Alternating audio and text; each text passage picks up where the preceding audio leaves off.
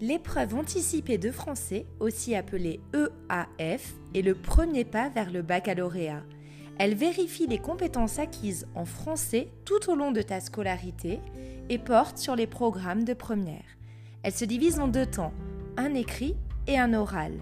Les notes obtenues seront prises en compte pour le décompte final du baccalauréat.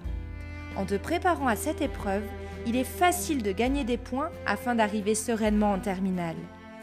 Je te souhaite la bienvenue dans ce nouveau podcast de Réussite et cours de français, dans lequel je vais t'expliquer le fonctionnement de l'épreuve anticipée de français, écrite et orale. Ce sera le premier épisode de la saison 2, consacré entièrement aux épreuves du bac de français. Dans un premier temps, l'épreuve écrite dure 4 heures. Elle possède un coefficient 5. Si tu passes un bac général, tu auras le choix entre un commentaire de texte et une dissertation. Le commentaire de texte t'invite à présenter de manière organisée les enjeux d'un texte littéraire.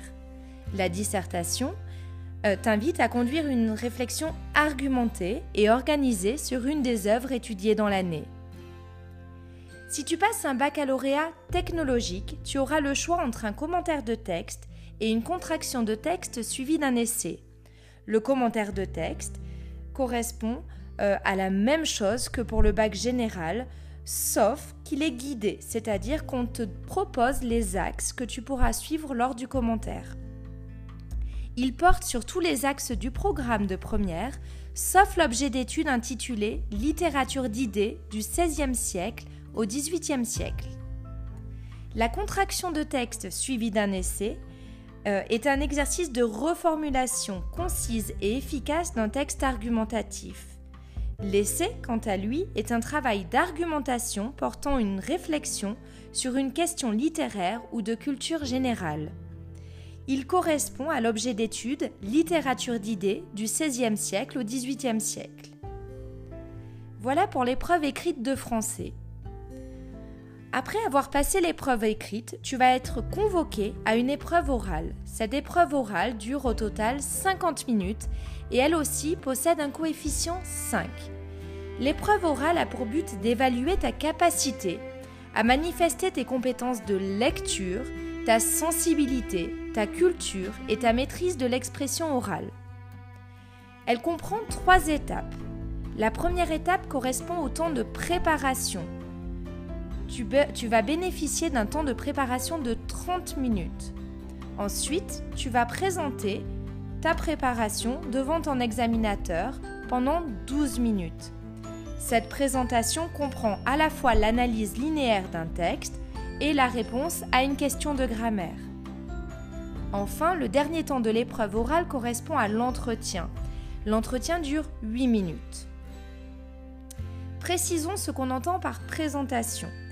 Il s'agit de rendre compte de manière linéaire des analyses portées sur un texte travaillé en classe. C'est très important de le souligner, le texte que tu vas étudier en étude linéaire correspond à une étude effectuée précédemment en classe au cours de l'année de première. De plus, ce texte est issu d'une œuvre inscrite au, programme national. Il existe un programme national pour l'année de première qui comprend quatre objets d'études et à l'intérieur de ces objets d'études, il y a un choix proposé parmi des œuvres intégrales et des parcours associés.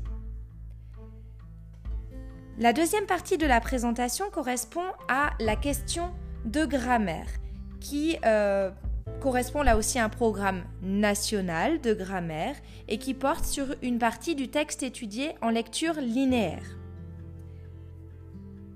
Une fois que tu as terminé ta présentation, il faudra passer à l'entretien. L'entretien correspond à la présentation d'une lecture cursive que toi, tu auras retenue et que tu vas euh, défendre en quelque sorte. L'examinateur prendra appui sur cette présentation pour dialoguer avec toi à propos de l'œuvre que tu auras choisie. Cette œuvre peut faire partie du programme national d'œuvres intégrales ou peut faire partie des lectures cursives qui t'auront été proposées pendant l'année. Tout cela sera inscrit sur un descriptif des lectures et activités élaboré par ton enseignant et signé par ton chef d'établissement.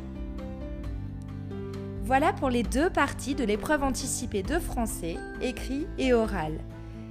J'espère que ce podcast t'a plu, qu'il a facilité ta compréhension de ce bac de français et va te conduire doucement mais sûrement vers la réussite.